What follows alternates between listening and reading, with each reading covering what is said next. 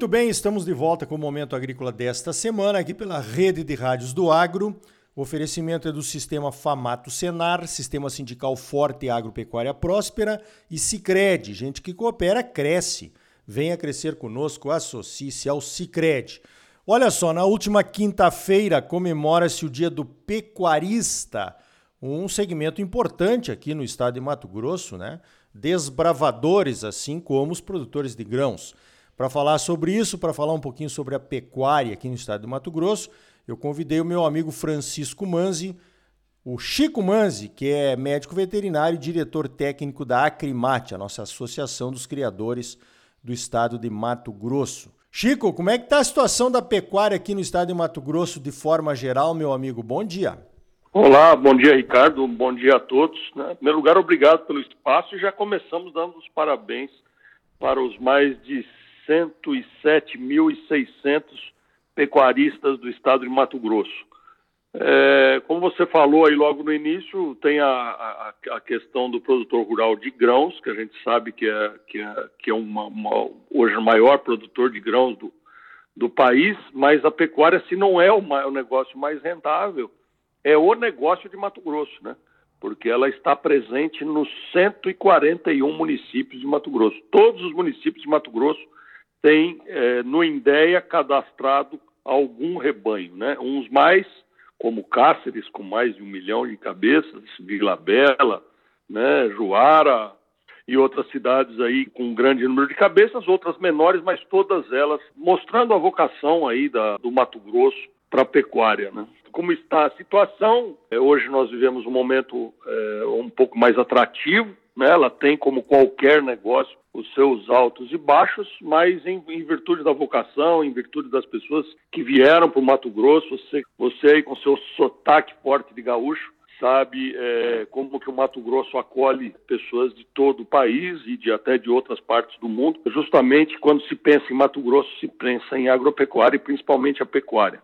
Legal, é uma boa analogia, né? A pecuária é presente em 141 municípios, todos os municípios do estado, mais de 107 mil produtores. Realmente é um grande negócio do estado de Mato Grosso e há muito mais tempo do que a produção de grãos, né? Agora, como é que está a questão econômica, Chico? A gente tem visto aí preços fortes, né? Da arroba, preços firmes, a China cada vez mais interessada na nossa carne. Como é que você analisa essa situação aí de preços, oferta, demanda, reposição? É, nós vivemos assim um momento de arroba valorizada. Um dos fatores que levaram esse aumento como você falou aí, pelo, pelo apetite chinês, mas tem outros fatores que levaram, né, que a gente chamou aí de tempestade perfeita, que é a, a questão do, do, dólar, né, valorizado, que também ficou atrativo, ficaram atrativas as nossas exportações, a questão do ciclo pecuário, né, que teve um abate muito grande de matrizes de 2015 a 2019 e faltou bezerro. Então tudo isso culminou num momento só, Agora tem já uma tendência de estabilização. A própria China já recuperou o seu plantel chinês de suínos, que é a, proteína mais importante para eles lá. Deram uma, uma diminuída nas intenções de compra, mas a, a, ainda continua muito forte. Mas precisamos, precisamos deixar claro, né, Ricardo, que o preço não é margem. Em que pese nós tivéssemos uma arroba é, batendo até recordes de valorização, mas também os nossos custos de produção ficaram muito altos aí com milho hoje que a gente falava em 5 dólares na safra e 7 na entre safra, hoje já fala em quase mais de 80 reais, né, uma, uma saca de milho. Então, é, o pecuarista precisa cada vez mais se profissionalizar e entender que o preço não é margem e fazer as suas contas é, para ele poder não só permanecer, mas poder continuar investindo na atividade. Positivo, principalmente porque toda vez que sobe qualquer preço, né, nós, nós estamos vendo isso nos grãos também, o custo de produção sobe junto, né? Cada um quer abocanhar uma fatia maior do bolo, né? Quando ele fica maior, a gente tem que ter cuidado para preservar pelo menos a nossa fatia como produtores que somos, né? Agora, Chico, nós temos visto uma tendência mundial aí, até pelas pressões que vêm de, de fora do Brasil aqui para nós, nós conseguimos ter hoje aí três dos principais frigoríficos ligados à produção de carne em nível mundial, né? JBS, Marfrig, BRF e outros crescendo. E o pessoal está preocupado com o desmatamento da Amazônia, como tem acontecido aí nos últimos 20 anos, né? E muitos frigoríficos anunciando essa que nos próximos anos eles vão retirar, digamos assim, a forma como eles se expressam, né? O, da cadeia de fornecimento, o, o boi, né, que esteja relacionado ao desmatamento. Eu queria que você fizesse uma analogia aqui para os nossos ouvintes. Como é que isso afeta a pecuária de corte do estado de Mato Grosso, Chico? Ah, em primeiro lugar, a gente tem que é, deixar claro né, que é, nós temos um código florestal, acho que é o mais restritivo do mundo. A gente sabe que 24% de todas as reservas de vegetação nativa estão dentro das propriedades rurais e que nós temos uma, um ativo ambiental por causa disso enorme. Né? O Mato Grosso é o maior produtor, de, é o maior rebanho bovino do Brasil, do, do, do Brasil. Se nós fôssemos um país, Mato Grosso fosse um país, nós seríamos uma, o nono maior rebanho do mundo. Tudo isso com 63% de cobertura vegetal nativa. E nós somos a favores de se respeitar esse código florestal que já foi é, conquistado a duras penas. Ele, quando ele foi é, virou lei, né, em 2012, ele não deixou contentes nem ambientalistas nem produtores, e isso talvez seja um sinal de que ele esteja sim dentro do, do equilíbrio, né? Quando não agrada ninguém é porque está dentro do, do mais ou menos do que tem que ser. Nós precisamos dissociar o que, que é desmatamento ilegal daquele que é permitido desse, dentro desse código que já é tão restritivo. O desmatamento ilegal nós somos radicalmente contra, evidentemente, não só o desmatamento, mas contra tudo que é ilegal. E é preciso que se é, identifique, nós somos parceiros para identificar quem são esses desmatadores ilegais, que a gente sabe que é uma pequena parcela do, da imensa é, número de produtores, como eu citei no início aí da, da entrevista, e esses sim têm que ser é, tirados e até punidos no, com os rigores da lei.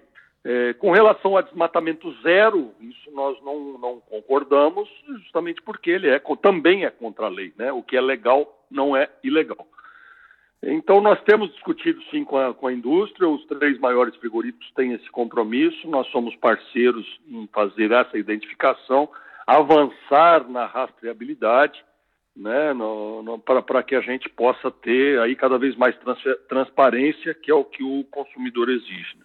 Positivo, é com certeza essa rastreabilidade a transparência vieram para ficar. Nós não temos nada a esconder, né? Aliás, nós temos aqui mostrar. Outro dia eu participava de uma de uma live lá pela CNA com diplomatas que ficam em embaixadas aqui no Brasil de diversos países. Tinha lá 20 embaixadas diferentes. E realmente o que nós temos para mostrar é fantástico. Eu acho que isso é, esse é o grande pulo do gato, né? Nós estamos melhorando a, a nossa sustentabilidade cada vez mais. Agora, uma outra pergunta, Chico. Nós estamos vendo o crescimento da integração lavoura-pecuária, lavoura-floresta, pecuária-floresta, né? E as integrações aí que estão fazendo um baita de um sucesso, principalmente nas regiões de produtores de, de, de de produtores de grãos que estão entrando na pecuária, né, na, na, na, terminação, na recria de forma significativa. Como é que isso afeta o pecuarista tradicional aqui do estado de Mato Grosso, Chico? É, essa é uma, é uma realidade né, que ela está cada, cada, cada, vez mais, mais presente. Quando eu, quando eu comecei a ver, né, eu cheguei no Mato Grosso em 1990 e a gente falava de, de agricultura é, avançando, entrando nas áreas de pastagens, a gente imaginava que seria um caminho sem volta, porque a agricultura era boa para a pecuária. Então, a agricultura, ele vinha, pegava aquela pastagem é, degradada, e aí ele, com isso, depois ele tinha um pasto bom, né? Mas aí se chegou à conclusão hoje que ah, é um casamento muito feliz de ganha-ganha, né? Então, a gente conhece plantéis que eles diminuíram no início muito o seu, seu rebanho, passaram para a área de lavoura e depois nunca mais voltou à pecuária. Hoje a gente já sabe que esses plantéis, essas fazendas conseguem conciliar. Isso é muito bom por um lado. Por outro lado, tem uma, uma questão que eu acho que é o grande gargalo da integração, que é a, a questão da cria, né? Porque as fazendas de integração, vamos dizer, eles plantam soja, tiram a soja, plantam milho junto com o milho pasto, e esse pasto é utilizado quando ninguém tem pasto, né, no período seco. Porém, a vaca ela precisa pastar o ano inteiro, né? Não é como essas fazendas que fazem é, recria e engorda, que o cara compra o garrote, depois ele manda para o confinamento ou ele termina ali naquele período e já abate. A vaca precisa pastar o ano inteiro. Então, essas vacas estão sendo enviadas para as áreas com menos vocação para a lavoura.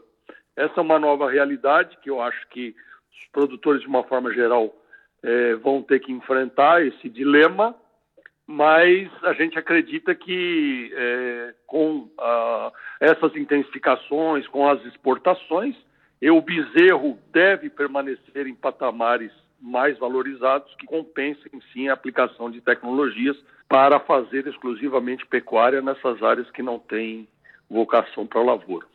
Muito bem. Conversei então com Francisco Manzi, ele é médico veterinário, diretor técnico da Acrimate, a nossa associação dos criadores do estado de Mato Grosso. Comemoramos no último dia 15, quinta-feira, o dia do pecuarista. Pecuária vai indo muito bem, né? Esperamos que continue assim. Chico, parabéns pelo trabalho e obrigado pela tua participação aqui no Momento Agrícola. Ah, obrigado, Ricardo, meu amigo, obrigado a, a, todos. E mais uma vez, né, deixar aqui o, o dia do pecuarista é, é dia 15 de julho, mas a bem da verdade, o dia do pecuarista é todo dia, né? O pecuarista não tem sábado, nem domingo, nem feriado, nem resfriado, e é por isso que nós conseguimos atingir é, esses números aí é, tão, tão importantes e, por que não dizer, tão bonitos também, é, pra, não só para a economia, mas também é, para todo o país como um todo. Então tá aí, parabéns a todos os pecuaristas do Brasil. E parabéns à Acrimate também, que conseguiu achar um caminho durante a pandemia para estar próxima dos pecuaristas. O webinar chamado Arroba e Prosa está excelente. Já teve duas edições, a primeira com o Ricardo Amorim foi em março. A segunda edição com o José Luiz Tejon foi no final de junho. Logo, logo vem outra por aí. Fique atento. No próximo bloco, mais um pouco de pecuária de corte aqui no Momento Agrícola. Vamos conversar com o Normando Corral, presidente do Sistema Famato Senar, sobre um novo relacionamento dos frigoríficos com os pecuaristas e os desafios para o futuro da nossa pecuária até 2030. E ainda hoje, a mistura do biodiesel no diesel volta para 12%. Que impacto isso tem na cadeia de produção de soja e de carnes e no preço do óleo diesel, hein? Para saber mais, continue ligado. Voltamos em seguida com mais momento agrícola para você, num oferecimento do Sistema Famato Senar. Sistema sindical forte e agropecuária próspera. E não esqueça, Sicredi, gente que coopera cresce. Associe-se ao Sicredi e venha crescer conosco. Não saia daí, voltamos já.